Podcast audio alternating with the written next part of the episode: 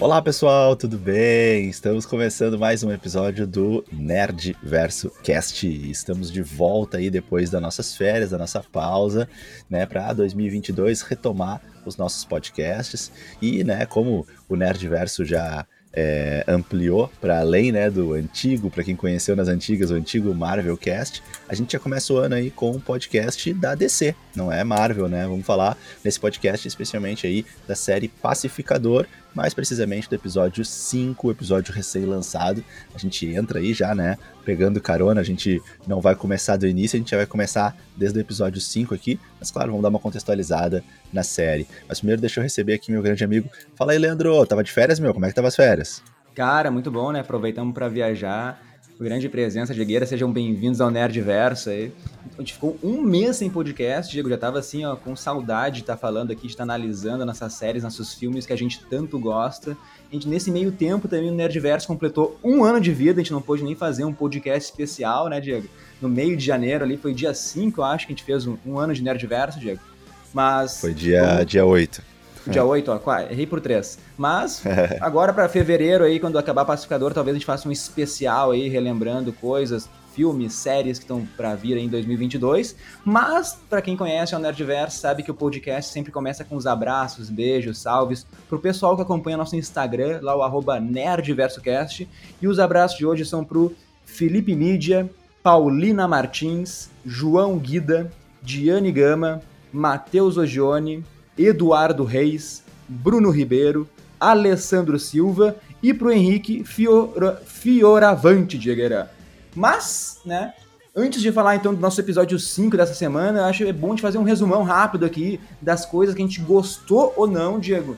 Porque, em primeiro lugar, eu quero falar da abertura da série, que é, assim, ó, sensacional, né? Quem pula essa abertura, para mim, não tem coração, né? Certo, assim, que o James Gunn quis dar essa zoada nas dancinhas do TikTok, Diego. Assim, ó, a, a coreografia, ela chega a ser, assim, constrangedora, ridícula em alguns momentos ali.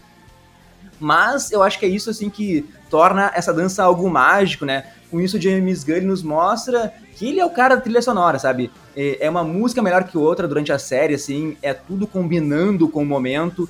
Para quem não sabe, aliás, o James Gunn, na adolescência, ele largou a faculdade para tentar fazer sucesso com uma banda de rock, né? Não deu certo, mas ainda bem, né, Diego? É, mas ainda bem, e é claro que a gente percebe isso muito presente aí na, no, no nas características que ele traz, né, no, no, no, jeito dele de construir, de produzir, de elaborar aí a, as produções dele, né? Seja o que a gente mais conheceu ele, né? Como Guardiões da Galáxia, mas também no Esquadrão Suicida, é, o novo filme, né? O mais recente, 2021, e agora então na série é o, o, a característica dele, assim, né? O, a assinatura dele está muito presente, a gente percebe, né? Que é esse humor muito criativo, é, esse talento grande para pegar personagens desconhecidos e transformar eles em personagens muito agradáveis, que a gente se apaixona.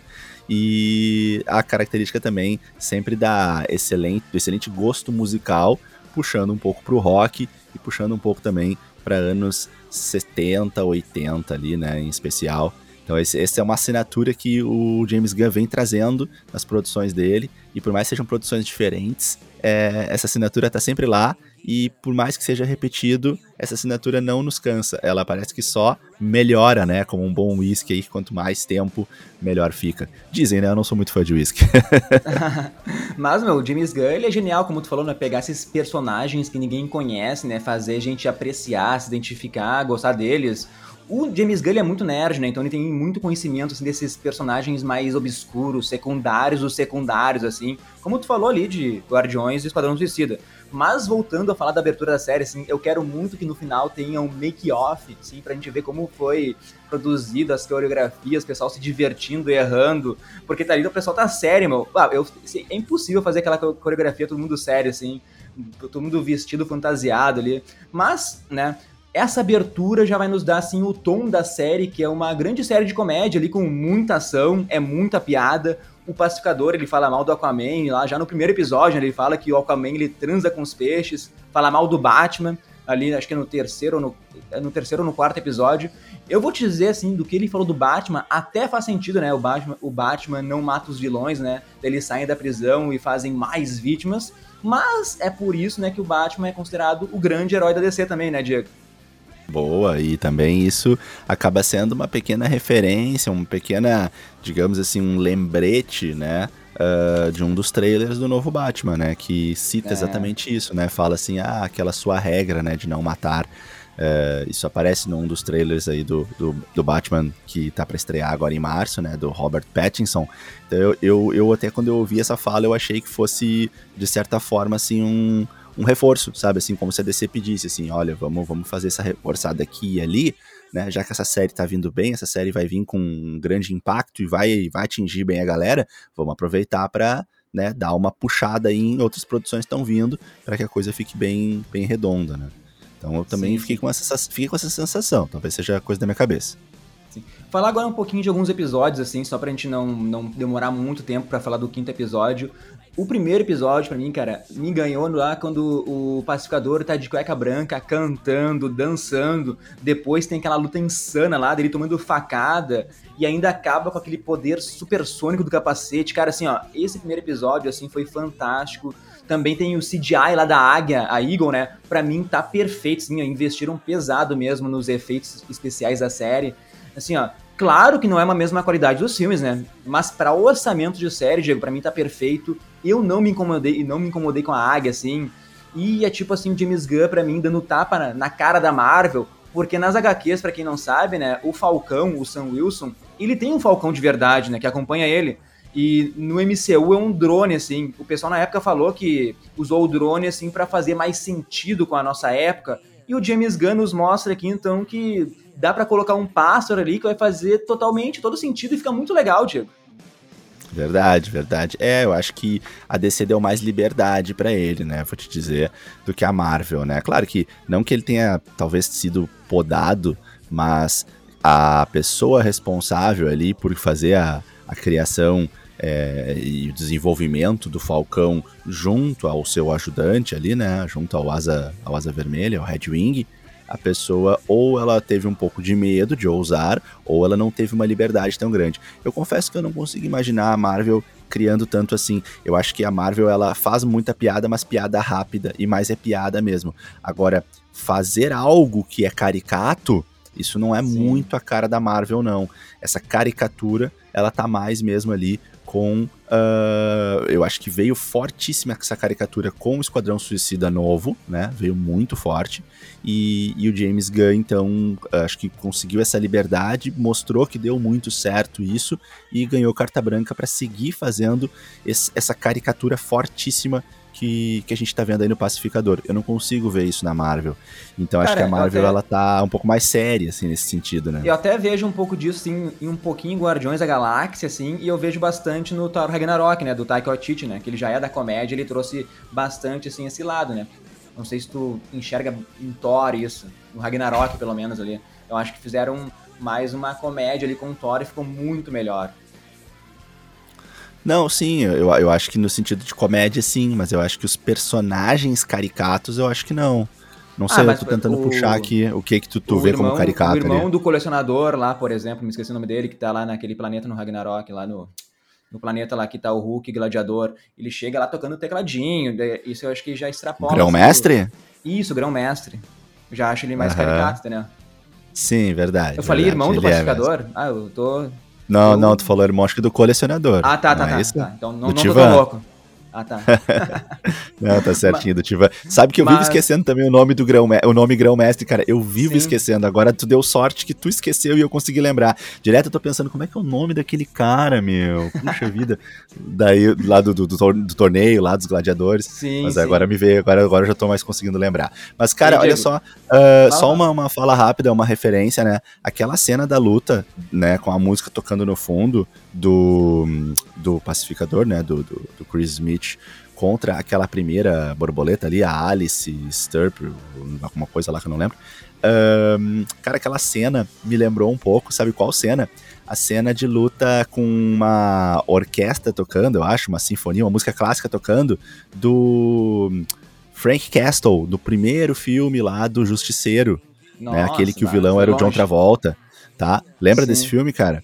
É, que, que tem uma, uma cena dele lutando contra um cara gigante, assim, e uma cena assim de, de muita pancadaria e violência, uh, com uma música clássica tocando, e os amigos dele estão dançando e não estão vendo que tá rolando aquela pancadaria. Eu me lembrei dessa cena. Aliás, quero comentar que esse é um filme antigo da Marvel que eu adoro, gosto demais. Assim, acho que é um filme que direto assim ele passa na Globo, assim, nessas sessões assim menos badaladas da Globo, sabe, tipo madrugadão, sessão da tarde. E quando passa eu vejo, cara, porque eu acho espetacular aquele Justiceiro. Eu não, não acompanhei o Justiceiro novo, né? Então não posso comparar muito, mas, cara, eu, eu acho aquele filme demais. E, achei, e a cena me lembrou na hora isso, assim. Mas enfim, vamos seguindo. O que mais tu quer destacar aí? Cara, acho que a gente pode falar do grande plot da, dessa equipe aí, que é o Projeto Borboleta. A gente tá, até estava falando antes, né? Tem essa piada, porque lá no filme do Esquadrão também tinha o Projeto Estrela do Mar, né? E, tipo assim, o vilão era uma estrela do mar gigante. Então aqui a gente tem que lidar com borboletas alienígenas, né? Que se infiltram ali no cérebro da, dos seres, digamos, né? E, cara, o pessoal da DC não tá com tanta criatividade assim para nome de projeto, né, Diego? Sim, e o pacificador faz a piada com isso exatamente, né? Achei bem, bem divertido, bem criativo. Até também achei que essa piada pode até talvez ter um pouco mais de profundidade, no sentido também de falar de uma, de uma falta de criatividade para nomes em geral da DC, né? Não só de, dos projetos, como ele citou o projeto Estrela Gigante, né? Mas às vezes até para nomes, assim, sabe? Como é, o TDK, né? O garoto destacável, né? O garoto que destaca braços, é, o, o Homem Pipa, é, coisas assim, sabe? Esses nomes, assim, tinha outros nomes que, que vieram bastante, assim, quando a gente falou do, do podcast do, do Esquadrão Suicida, quando a gente trouxe bastante contextualização, tinha muitos nomes, assim, que eram nomes meio bobos, assim, né? Então até eu, eu brinquei naquela época, né? Nossa, mas a DC não tem tanta criatividade com nomes. Talvez a piada tenha esse alcance e essa profundidade. Outro ponto importante assim, da série, né, é o ódio que o pai do, do Chris Smith, ali, do pacificador, tem ali pelo, pelo próprio filho, né? E daí ele tem esse estereótipo, assim, do cara racista, supremacista ali, preconceituoso, que vai envolver também política, né? Daí é tipo... Eu acho que é o James Gunn, assim, ele refletindo, assim, o que, que o pacificador se tornou, né? Tipo assim, a, a convivência com o pai ali. O vigilante também, ele surge como o cara ali que ele tá para confrontar ali o pacificador, né, dar real para ela, para ele, né? Diz que o Chris, ele, o Chris, o Chris Smith, ele mesmo fala, né, que vai matar mulheres, homens, crianças, independente de qualquer coisa assim para obter a paz, e o próprio vigilante, ele sempre dá aquelas cutucadas, né? Pô, mas lá tu, tu mata mais negros e judeus, né? Então assim é o James Gunn falando assim abertamente dessas questões mais sociais, né, Diego? Sim, sim, sim. Isso é muito massa, né? É, a, a, tem alguns personagens da série que não tem. Né, eles não têm a mínima vergonha, né? De ser racista, homofóbico, machista, sexista, né? Uh, nazista, anti. Uh, antissemita, enfim, uh, os personagens, alguns da série, eles não tem mais nenhum, assim, nenhum pudor sequer, né?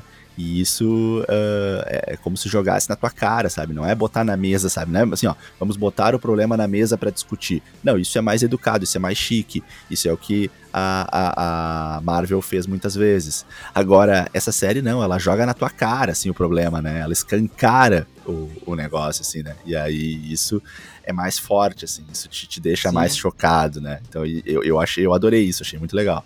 E o personagem principal, né, o pacificador, é o cara extremamente machista, né? Tudo, todos os estereótipos, assim, né? Tanto, tanto pela convivência que tem com o pai, né? O pai, assim, digamos, passou esses ensinamentos pro filho, né? Mas talvez aí ele tá tendo uma desconstrução, né, de caráter, né, Diego? Mas eu é, quero só assim pra, é, mas só pra falar duas cenas, assim, antes de começar a falar do episódio 5, que eu gostei muito. Pra mim, a melhor piada até agora, que eu mais ri, Diego, é uma hora que, assim, que a Debayor tá mostrando as fotos e daqui a pouco surge um nudes, né? E daí o pacificador, né, com aquela cabeça de uma criança de 10 anos, né, o cara esquece na missão, só foca nisso, fica falando piada atrás de piada. O John Cena, assim, tá muito bem no papel, nas piadas, nos olhares, nos trejeitos, na atuação. Ele tá me surpreendendo muito, cara. Não dava nada pro John Cena e o cara tá se mostrando um baita ator, Diego. Sim, Sim, a sensação que eu tenho é que o cara, tipo. Tu, tu, falou muitas vezes isso, né? Deixa eu ser justo aqui, né? Tu falou muitas vezes essa frase, né? Que o cara encontrou o papel da vida dele, né? Sim. O personagem da vida dele.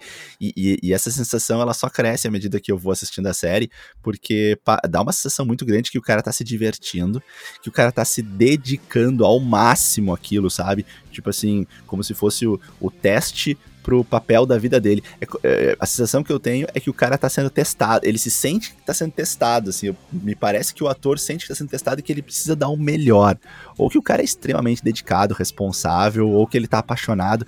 Cara, eu não sei, eu tenho muitas teorias para tentar explicar e nenhuma delas eu tenho certeza o porquê que o John Cena tá indo tão bem.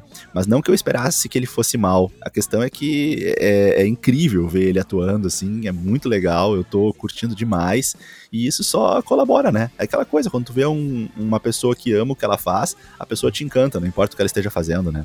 E eu acho que o cara tá passando muito isso. Tá muito gostoso de ver a série. Deixa eu fazer um comentário mais geral, né, Leandro? Assim, sendo bem honesto, até a gente tava conversando sobre isso um pouco antes de, de começar aqui a, o podcast que eu, infelizmente, fui aí bombardeado por é, produções traumáticas aí da DC que me fizeram cada vez mais ter menos esperança com boas produções da DC, né? Assim, as produções cinematográficas, né? Claro. Então, é, os filmes que eu assisti, infelizmente, foram me fazendo cada vez achar pior e ter menos esperanças. E quando eu fui ver a série, claro que eu, eu acreditava que pudesse ser uma boa série, porque eu gostei do filme, né? E, e da atuação dele no filme. Eu conheço, né, aí a, a trajetória né, do James Gunn e até agora ele tá só com credibilidade muito alta nas produções mais recentes dele. E também, claro, né, confio muito na, na tua visão, tu me conhece há muitos anos, tu sabe o que eu vou gostar, o que eu não vou gostar. Vi também a, a, a introdução, né, a abertura ali da, da série antes de assistir os episódios. Eu sabia que eu ia gostar um pouquinho, mas eu tava com um pé lá atrás, achando que eu ia achar a série mais ou menos e que mais uma vez a DC ia me decepcionar e não sei o quê. Cara, eu, eu tive assim uma surpresa gigantesca que série espetacular. Isso tá sendo dito aí para quem tá nos ouvindo, da boca de um fãzaço da Marvel aí e quase um hater da DC, quase, tá? Não vou dizer hater aí porque eu não quero mal de ninguém, não é que eu não gosto deles, mas cara, eu fui bombardeado com produções muito ruins deles nos últimos tempos e, e aí eu tava muito com o pé atrás. E aí vi a série e tô assim, ó, abismado, tô apaixonado, tô louco pra, pra ver o próximo episódio e os próximos e que tenha novas temporadas e que venham outras séries assim conectadas com essa nesse mesmo nível. E acho que eu vou perseguir o James Gunn. Tudo que ele fizer, acho que eu vou consumir a partir de agora. é, e vai para um lado totalmente diferente das séries da Marvel, né, que a gente viu.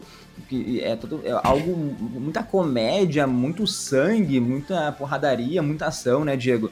E outra cena que eu queria destacar, eu falei que eram duas, né, antes de começar a falar do episódio 5, é Boa. o vigilante entrando na prisão, quebrando os nazistas, né? Uma luta muito bem feita, muito bem coreografada. Assim, ó, pra mim, o Vigilante, ele tá sendo, assim, se não é o melhor personagem, ele tá ali, ali, assim, com o Pacificador, tá? O Vigilante é outro acerto de James Gunn, mais um personagem que ninguém conhece. Até apareceu lá no, em, na série do Arrow, né? Mas aqui o James Gunn até deu uma, uma modificada bem geral no, no Vigilante lá, porque nos quadrinhos ele não é esse personagem bobalhão, né? Que trabalha em bar e tal. Mas, enfim, o episódio 4 lá acaba com um baita cliffhanger, né? Que é o Murny sendo uma borboleta, né, Diego? Então vamos hum. começar então a falar do episódio 5, Diego? Posso boa, começar? Boa. Pode começar, manda ver. Tá. Então, esse episódio 4 que a gente tem, esse cliffhanger no final, ele foi um episódio mais carregado pelo drama, assim, ao meu ver, né? E já o quinto episódio, e a gente já volta com aquela ação frenética, assim, tiro, porrada, bomba, né? Uma loucura. Uh, e que é justamente isso que a série da HBO Max ela mais se destaca, eu acho.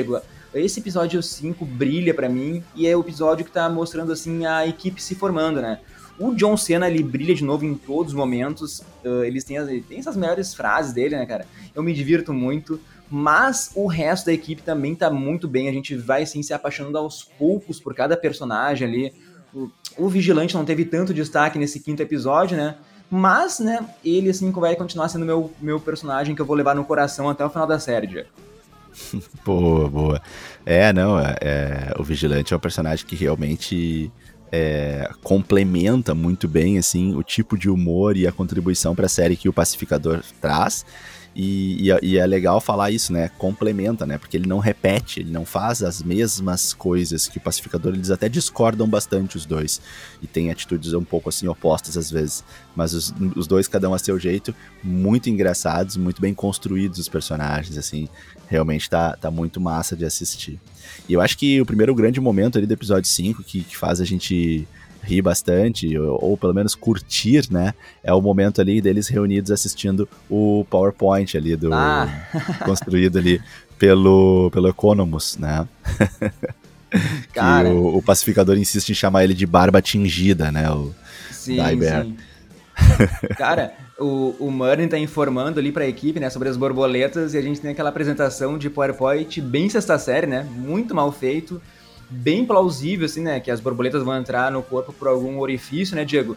Mas daí tu uhum. colocar uma imagem, né, dela entrando ali pelo cu, né? É pedir pro pacificador ali fazer uma piada. O cara, como eu falei, né, tem uma mentalidade de 10 anos, uma criança, assim, né? E daí, imagina assim, se eu mostro uma imagem dessas numa aula, Diego, acabou minha aula, né? Todos os alunos vão, todos os alunos vão ficar rindo, Diego, né? Sim. Então sim, ali. Sim. Ali eu me identifiquei Aí... muito. É, aí quando deu a explosão ali, daí o pacificador não conseguiu se aguentar, né? Ali ele começou ah, a zoar demais, né? Quando deu a explosão. Começou a rir ali e debochar. E aí já rolou aquela, aquela tensão maior. E a Debaio começa então a, a, a surgir ali, num, num, na minha opinião, um primeiro momento ali, meio que como uma terapeuta ali, como alguém que quer ajudar com um lado mais humano, né? É. Até então ela só tava aparecendo isso mais é, de maneira reflexiva, mas para ela mesma, né? Ela mostrando fragilidades e dificuldades ali, o que para mim até, até então ainda é um pouco duvidoso, ainda tô desconfiado disso, né? Mas enfim, o que ela tá mostrando ali superficialmente é uma certa fragilidade para lidar com tudo isso, né? Um pouco de, de ansiedade, de euforia, como se ela fosse uma extrema amadora, né? Para mim isso contrasta muito com a primeira com o primeiro episódio quando a Amanda fala para ela que você vai desperdiçar um dom com o qual você nasceu, que ela fala isso, né, a Amanda para ela. Se você quer desperdiçar o seu dom, OK, mas vamos comigo até o final dessa missão. Hum, e, e, aí ela vai lá e, e, fala com o pacificador nessa cena, né? Uh, que ele podia pegar mais leve com Economus. Acaba que ela é um, um pivô ali da união deles, né? Sim, uh, sim. Acho que isso, isso acaba contribuindo bastante, por exemplo, para para depois assim eles acabarem começando a se dar bem, né? Que aí sim, temos ali aquela, aquela renovação assim da, do, do, grupo ali e a equipe começando a se formar, né? A Eleven, uh, Kicks Street, algo assim. Ah, sim. Não, né, e essa implicância do pacificador, né? É, por causa que o Economus colocou o pai dele na, na, cadeia, né, Diego? E daí tem aquela hora que o pacificador ele perde ali a paciência, ele começa a dizer uma sequência de nomes assim que poderiam colocar na cadeia, falaria na grande, pessoal que já morreu, começa a falar uns personagens de ficção, né? Mario, Luigi, Super Mario. Optimus cara, Prime. Uma, é, uma lista de celebridades, assim, cara. Eu uhum. acho esse humor escrachado do James Gunn sensacional, né? E Sim. esse, e como tu falou, né, esse projeto Borboleta tá mudando as pessoas envolvidas, né? Uh, e a que mais sentiu, ao meu ver, também é a Debaio, né? Ela dispensa, né, aquela conversa com a esposa para focar no trabalho. Ela se mostra, assim, aberta para a equipe, mas tem aquela, essa conexão secreta com a mãe, Amanda Waller ali. Então, uma hora o pessoal vai descobrir quem ela é, né? Que, que ela é filha da Amanda Waller. Talvez tirem ela da equipe, assim, para depois a Debaio ela se redimir, né? Esse seria o roteiro, o plot mais comum, eu acho, né, Diego? É o mais fácil de fazer. Talvez o James Gunn não faça isso, talvez o mais fácil é ela mesma explodir assim e contar a verdade pro pessoal, né? Saindo assim do, do padrão do que seria. Pode ser, pode ser. Sabe que eu fico um pouco assim receoso que os roteiros podem não ser muito assim é, profundos, muito criativos, podem ser um pouco mais preguiçosos, porque eu, eu acho que assim eu não quero desmerecer ninguém, mas é, é difícil tu fazer uma boa produção, com boas piadas, com boas cenas, e ao mesmo tempo um roteiro bom. O que eu vejo geralmente são roteiros muito bons e produções assim um pouco mais comedidas, ou produções incrivelmente potentes, com efeitos visuais, efeitos especiais e muita piada, mas um roteiro que é, demora para se desenvolver e termina preguiçoso. A gente viu muito isso na Marvel, né? Aquele roteiro que termina rápido, assim, né? Constrói Sim. muito problema e soluciona como se fosse um problema pequeno. Mas lá no início o problema era gigante, coisas do tipo. Então eu fico um pouquinho receoso. Mas sendo o James Gunn aí, eu tô com esperanças renovadas de que a gente pode ter, assim, uh, algumas boas surpresas também nesse sentido de roteiro e um pouco mais de criatividade.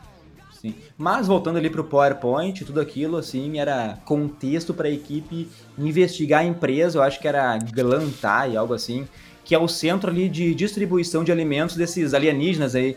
E daí nessa viagem, como tu falou, né, tem um primeiro momento assim de união ali entre o Economus e o Pacificador, né, que eles gostam, eles, eles têm a mesma paixão pela banda lá, a Hanoi Rocks, né, Diego? Conhecia essa banda? Não, nunca tinha ouvido falar. E Hanoi me lembra aquele joguinho, né, que a gente conhece na matemática, Torre de Hanoi. Sim. Mas não conheço a banda, não. Sim, sim. E daí chegando na fábrica, né? Uh, qual, e como assim, qualquer grande decisão ali a ser tomada, a Harcourt e a Debayo, elas jogam pedra, papel, tesoura, Diego, assim, eu até me identifiquei com isso. E daí a uhum. gente vai para a partir daí a gente vai para essas cenas insanas assim, intensas, hilárias, eu diria assim, que é cabeça explodindo, é algo que eu sinto falta, assim, que a Marvel aborde mais, né? Essa violência gratuita, sabe, Diego? Sim, mais explícita, né? Acaba é. gerando aí. É que a Marvel acho que não consegue por. Acho que exigência da Disney, né? Já que a Disney ah, quer que a produção seja distribuída para pré-adolescentes e adolescentes, aí, para a gente não ter uma classificação acima de 16 anos ou até 18, é. acaba que não dá para ter isso. Imagina aquela cena, por exemplo, de sexo do primeiro episódio, né? ou mesmo depois daquela mulher do casal que ficava se xingando lá no meio sim, dos dois. Sim. Isso aí a gente não veria numa produção da Marvel, né? Eu acho que ainda tem uma saída, porque existe a Star Plus, né, que é também da Disney, que é para ter um conteúdo, né? Aliás, Deadpool vai para Star Plus, né? Não vai ficar na sim, Disney Plus. Então, talvez a Star Plus seja o refúgio assim dessas séries mais uh, com classificação mais alta, mais né, alta, né? mais sangue. Uhum. Então, talvez, Sim. assim, se começar a fazer Blade, Justiceiro, Motoqueiro Fantasma, séries com, com mais pegada no terror, talvez vá direto pra Star Plus, né? Dê mais uma coisa pra gente assinar, né? Daí não fico tão feliz assim.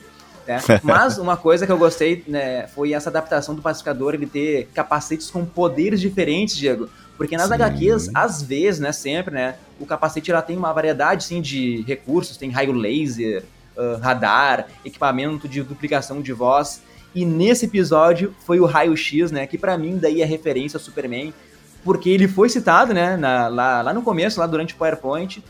O, pacificador ele cita toda hora, gente, né, meu? E dessa sim, vez ele sim, falou sim. que o Superman tem fetiche por fezes, Diego. Né? E daí todo mundo perguntou, né? Pô, onde é que tu aprende essas coisas? E é claro, né? Melhor resposta, pacificador. Ele lê na internet, o pacificador é o cara das fake news, Diego. Cara, uhum. assim, a série é muito boa, porque se tu for analisar nas entrelinhas, assim, né? Vou falar de novo, é o James Gunn dando assim várias cutucadas nessas questões sociais, negacionistas, né? Mas enfim, Diego. Muito bom. E alguém, alguém fala uma hora pra ela, não sei se foi nessa mesma cena, né? Ah, tá, você é mais inteligente que o Google. ah, ele, ele fala não sei pra, se foi pra ele, se foi o... É, não, foi o foi ele, foi o, foi ele que falou. Não, as, as piadas são muito rápidas, né? É, e, e, e, esse humor também um pouco debochado, assim, com um humor negacionista mesmo, né? Sim. Uma hora também o vigilante faz uma dessa para ela, que ela fala uma coisa para ele e ele fala assim, ah, então prova. Daí, manda ela provada. Ela, tipo, fica, ah, não, nada a ver. Daí ele, ah, essa é a tua resposta. Cara, é, é muito, muito bom, né? engraçado. Cara, Mas... o casal, aquele que se xinga, meu, ah, meu, ah, muito engraçado. Oh, meu, tudo. Que série espetacular. Ela vamos, apaixonada pelo pacificador. Tá, sim, vamos lá. Sim, Mas, sim. Voltando assim para essa matança no armazém, o pacificador joga, uma hora ele joga aquela granada junto com o um míssel russo, né? Tipo, imagina tu trabalhar com um louco ali que criou essa arma de manhã, né? Mas deu tudo certo, né? Matou aquela horda de borboletas ali. Mas antes, né, teve um alienígena lá que falou: "Ah, o nosso anjo da guarda tá com o resto da tua equipe. Ele se Isso. chama Charlie", né? Deu, hum. Eu fiquei uhum. perdido, né? Nem me liguei, né? Na hora assim. Mas daí, uhum. para quem tem boa memória, depois analisando, né? Daí aparece lá o gorila depois, né? Eu lembrei do episódio 4 lá, que tem uma hora que tem uma reportagem, Diego, passa na televisão lá que foca numa, numa imagem lá que diz que o, o gorila Charlie ele fugiu, desapareceu do zoológico, né? E daí a gente tá cansado de falar no podcast durante todo o ano de 2021 que quando mostra alguma coisa, foca nisso, é que vai ter um desfecho mais pra frente, né? E no claro. fim, daí, o Charlie, então, o gorila, ele foi pego por uma borboleta, né? E daí os efeitos especiais do Charlie do gorila, cara, eu achei demais também. Eu achei muito bem feito, né? Eu fiquei pensando uhum. se eles teriam a ousadia de matar alguém naquela cena, Diego. Porque o Charlie tava brutal, né? No fim, lá, o Economus, ele mata o gorila lá com a serra elétrica. Nunca imaginei essa cena, imagina tu cortar um gorila ao meio ali com uma serra elétrica, mas daí, nesse momento, ele ganha todo o respeito do pacificador, né? É, a equipe nasce, né, eu diria assim. Sim. O meu medo, Diego, é isso, porque a equipe tá feliz, né? Então pode vir uma morte por aí para dar uma ah. quebrada nessa equipe, né? Uh, claro. Talvez, né? Ou vai quebrar pela confiança de Bayo, ou o próprio Murney que tá infectado, né? Mas mais pro final, assim, a gente tem teorias para isso. Pois é, pois é. Uh, tinha começado, assim, né, essa amizade entre eles no caminho de ida, né, quando eles estavam indo pra fábrica, né, e quando eles descobrem a banda em comum, né, e até a tatuagem dele, né, do, da, da música, Eleven Street Kids. É, e aí o reforço vem com essa cena, então, da, da motosserra. O Economus fica muito empolgado com, com a atitude dele, né, é uma cena realmente é, muito importante para o desenvolvimento.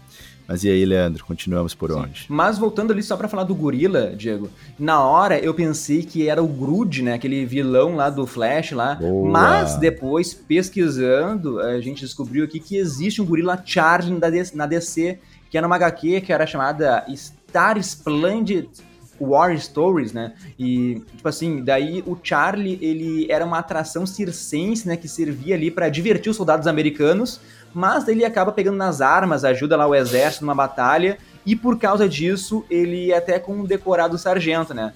Tipo, essa HQ ela é de 1966, então uh, ele ele, o, o, gorila, ele não fala na HQ, né? ele só tem, ele recebe um tratamento militar, assim. É tipo James Gunn, ele pegando uma coisa que foi vista só uma vez na vida, lá de 1960 e tantos, e apresentando pra gente, assim, por um curto período de tempo durante esse episódio, assim, uma, uma rápida participação, eu diria, Diego. Sim, sim, sim, perfeito. E ele é mestre em fazer isso, né? E ele fez bastante isso ali também no Esquadrão Suicida, né? Trouxe várias dessas referências, assim, super pontuais, né? E ele, ele foi lá sim. e catou aquilo e conseguiu botar ali pra, para divertir a gente, né, cara? E isso é muito divertido, assim. Bom, para nós aqui é, é, muito legal, que daí a gente vai lá e, e busca e vai atrás e aí descobre, poxa, é verdade mesmo, cara, achou essa referência. Então, mais uma vez, ele faz isso. Bom, mas né, então a gente tem essa equipe toda de boa aí, aquele ar de alegria. Mas a Debaio, sob ordens da mãe, ela foi lá e plantou um diário do pacificador lá no trailer dele. Tipo, é um momento triste, eu diria, né? Porque o pacificador tá confiando ali na Debaio, Diego. Agora, por que que Amanda Waller pediu isso? Eu não tenho teoria muito, assim, por causa do que tem nesse diário, né? Talvez seja para incriminar o pacificador, eu acredito mais para incriminar até o pai do pacificador ali, né? Ou talvez ela queira, agora pensando assim, eliminar o pacificador do que ele sabe sobre ela, do que ela mandou ele fazer lá no projeto Estrela do Mar, lá no filme do Esquadrão Suicida não consigo pensar em muitas coisas além disso, Diego. Pois é, é, eu tinha pensado até algo mais no sentido de convencimento, assim, de convencer ele de alguma coisa, assim, né? Hum. Quando ele olhar para esse diário aí e tal, ele acabar se iludindo e, enfim. Pode ser.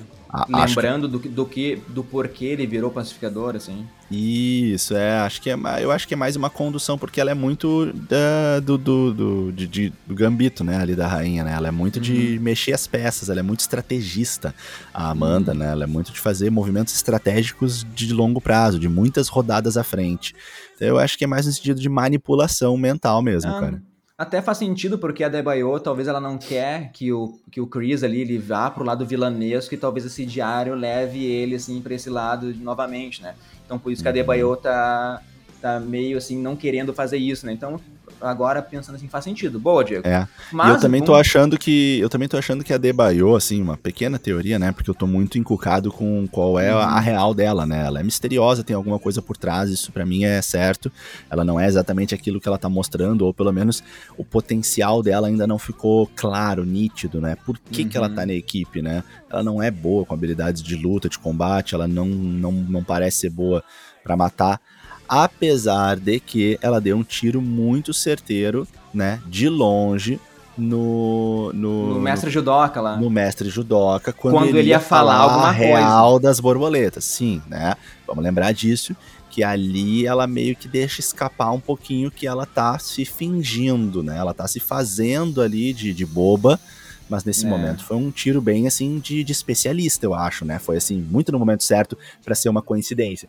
Mas enfim, eu, eu ia falar que talvez, tá, uma, uma grande habilidade que ela tenha e, e, talvez pela qual a Amanda Waller tenha colocado ela na equipe é exatamente uma habilidade talvez de, de persuasão, de convencimento, de poder é, ter uma, uma boa fala e uma boa, uma boa persuasão com pessoas.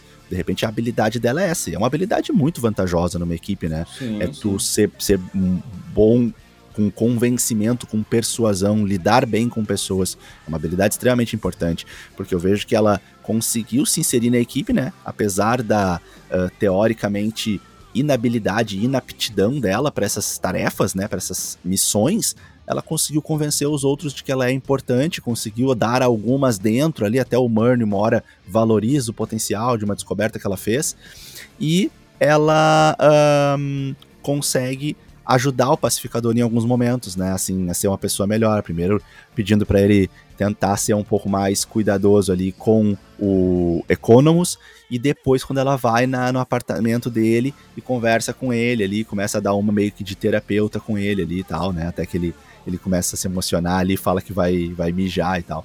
Então eu acho que talvez possa ir por um pouco por esse lado. Mas eu acho que é um pouco mais profundo. Acho que tem coisa sim, mais funda aí pra gente descobrir sobre ela. Sim, como tu já falou do Burn, né? Vamos falar sobre ele um pouquinho. A gente já sabe que ele é uma borboleta ali. E eu achei muita sacanagem não abordarem isso no episódio, porque o carage normal, ele destrói a fábrica lá que produz os alimentos, tá, tá matando várias borboletas. Isso assim, eu fico muito confuso, sabe? Talvez nem todo alienígena borboleta é vilão, né? Assim como qualquer ser. Assim. Então, talvez ele seja uma borboleta justiceira, Diego, assim, que se apropriou do corpo do Murney ali, justamente para usar a influência dele, assim, para caçar as outras borboletas, ou a gente ainda se surpreenda, né, e descobrir que as borboletas não estão, assim, do lado dos vilões, eles têm algum plano do bem, assim, por trás de tudo isso. Tá meio nebuloso, assim, esse plano das borboletas, Diego. É, mas a gente já viu isso várias vezes, né? Assim, o alienígena é aquele que, por algum motivo, se apaixona pelos humanos e quer defender é. a Terra, né? Sim, a gente já sim. viu. Vamos falar aí alguns aí. Tem aquele filme A Hospedeira, acho que esse é o nome, né? De um pequeno alienígena que entra no corpo das pessoas e, e uma, um alienígena em especial quer lutar contra os outros. A gente tem uh, o próprio Venom, né? Que de certa forma é assim. O próprio Optimus Prime, que é citado no filme também, né? São alienígenas, né? Que, que acabam gostando dos seres humanos e resolvendo proteger eles contra outros alienígenas da mesma raça. Então, essa, essa, essa história do alienígena uhum. que se apaixona pelo ser humano e começa a confrontar a sua própria raça em Sim. defesa do ser humano. Essa é uma história que já foi contada muitas vezes, né? Então não seria uma, uma novidade. Até o, o Goku, né? Sayajin, que é. né, se voltou contra outros Saiyajins, né? Enfrenta aí outros, enfim. É uma brincadeira aí para quem gosta desse anime. Sim. Mas é uma história que já foi contada muitas vezes? Verdade. né? Então pode ser, pode ser que seja isso e que essa borboleta que tá ali com o Murney, na verdade, ela não, não concorda, pelo menos com esse grupo de borboletas que estão aqui. Isso não necessariamente quer dizer que ela tá contra a espécie dela, né? Não é a espécie. Sim. Daqui a pouco pode ser um grupo, né? Assim como os seres humanos eventualmente estão em posições contrárias e se enfrentam, né? Uh, e não quer dizer que tu esteja contra o teu lado humano, às vezes tu tá contra aquele ideal daquele grupo de, de seres. Então, daqui a pouco, a grande maioria das borboletas, elas têm um, um comportamento mais predatório, mais de dominação, de destruição, mas daqui a pouco essa borboleta e, e outras, talvez, não necessariamente no planeta Terra, uh, não, não são dessa linha e estão confrontando.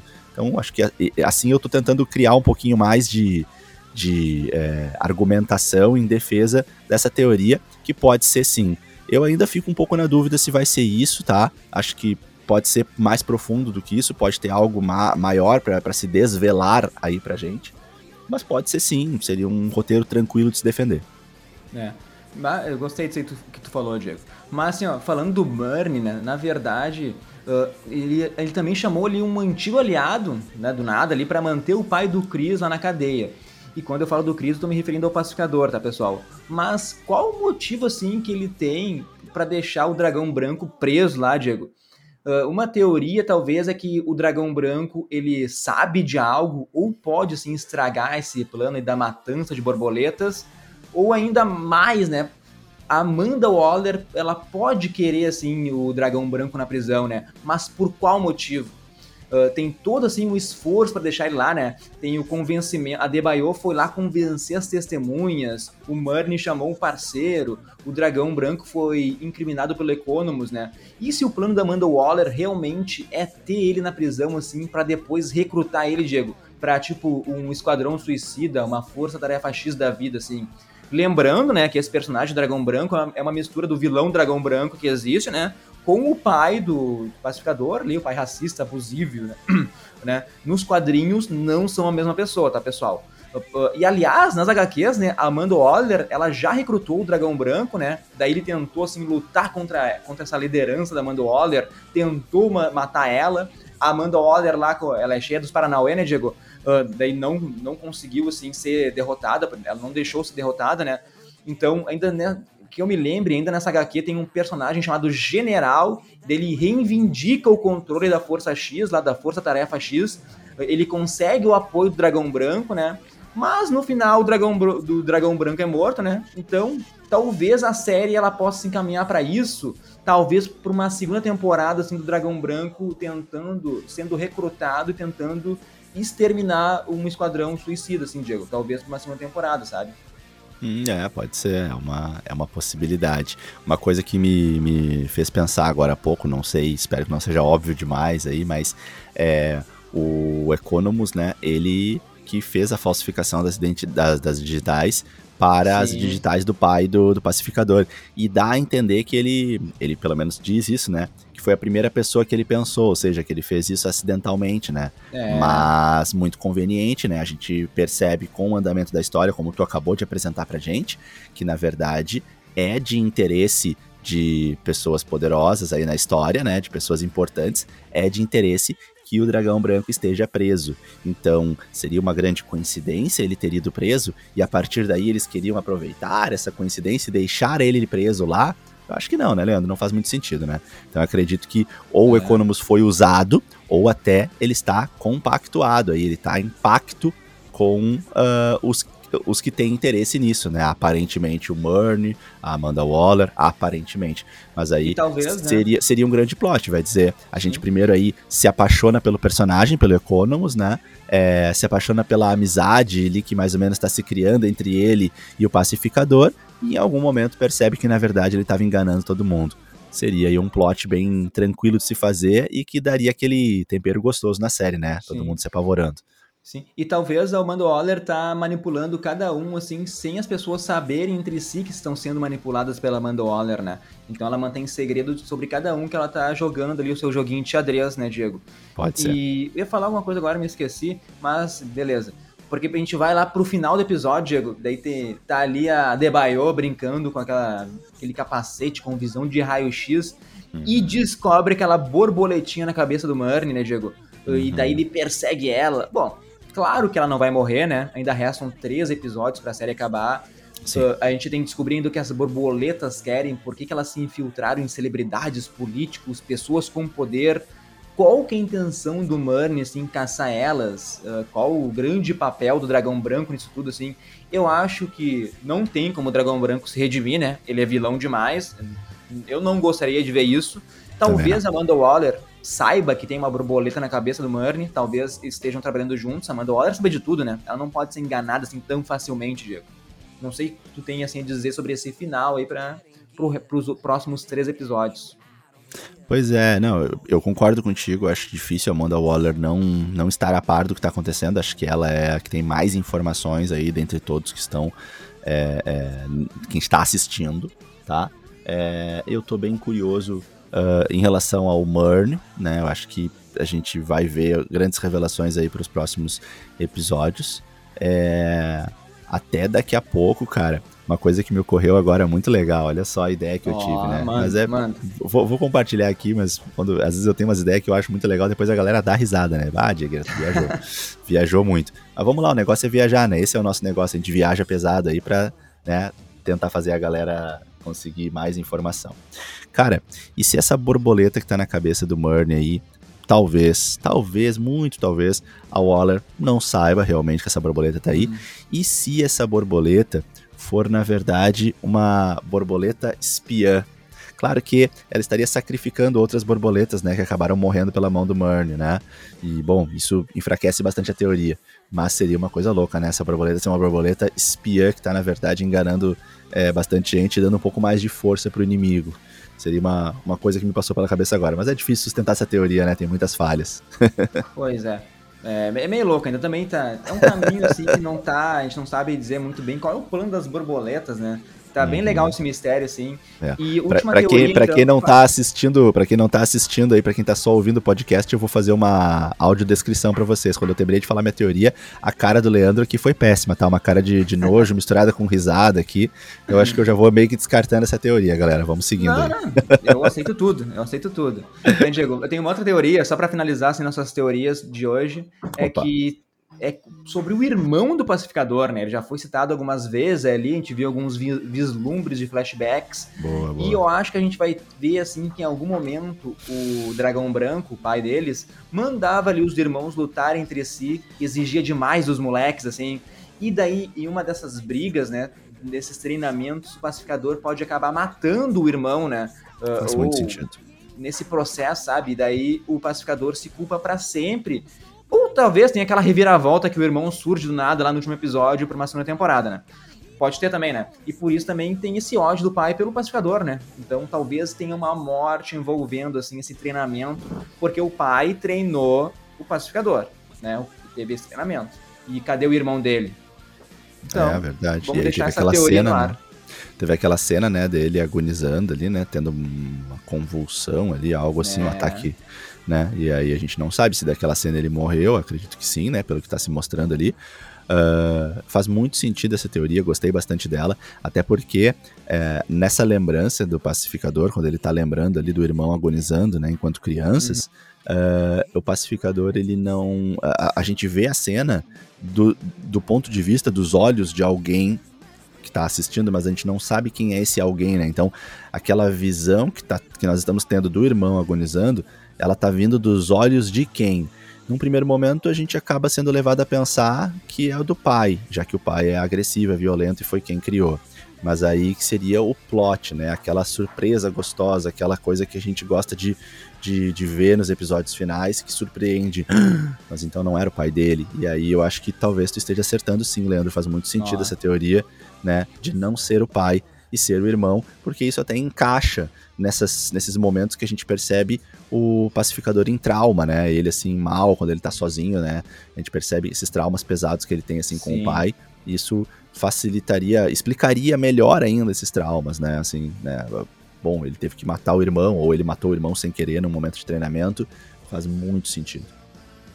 Eu acho que era isso, né, Diego? Vamos trazer um último easter egg. Quer falar sobre o Homem-Pipa que apareceu aí, Diego? Ou eu falo aqui?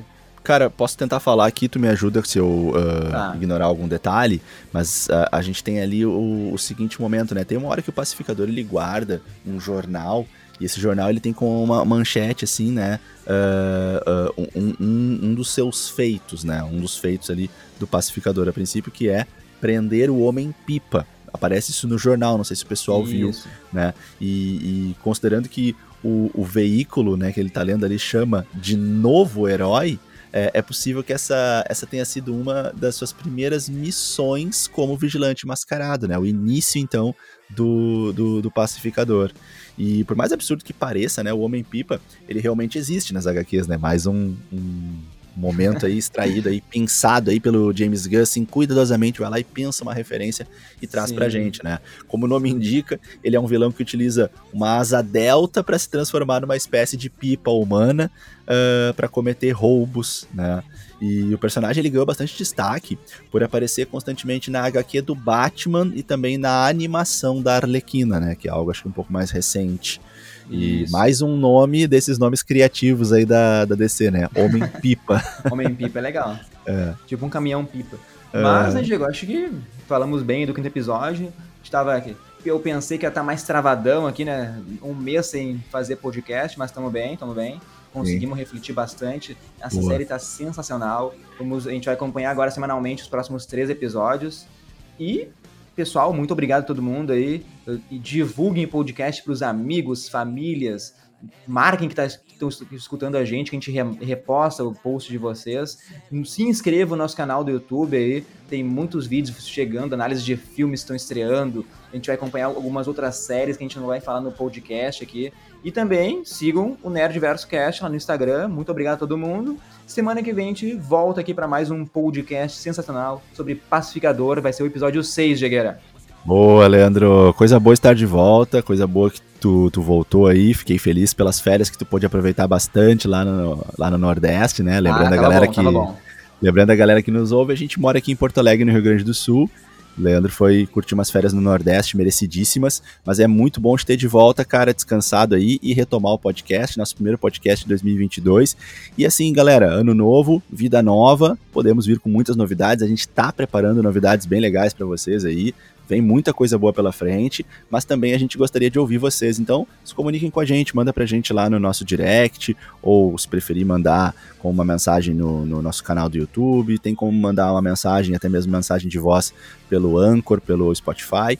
Enfim, entrem em contato com a gente e mandem pra gente aí é, sugestões, o que vocês querem ver no Nerdverse em 2022. É, pode ser algo que vocês já sabem que a gente vai trazer para vocês e apenas reforçando o gosto e como vocês estão ansiosos por isso, ou até mesmo algumas ideias que talvez não sejam tão comuns, não sejam tão veiculadas, e a gente vai, claro, com toda certeza, analisar com muito carinho aí e avaliar. Mas a gente quer muito ouvir vocês. Tá bom? Obrigado pela parceria de vocês por todo o ano de 2021 e contamos com vocês mais uma vez aí para fazer o ano de 2022 ser um ano incrível aqui no Nerdverso. Valeu, galera, então. Obrigado pela audiência, obrigado pela atenção. Até o episódio 57. Valeu, tchau, tchau. Valeu. Shortcut to your dreams, a straight to the stars on a flying thing.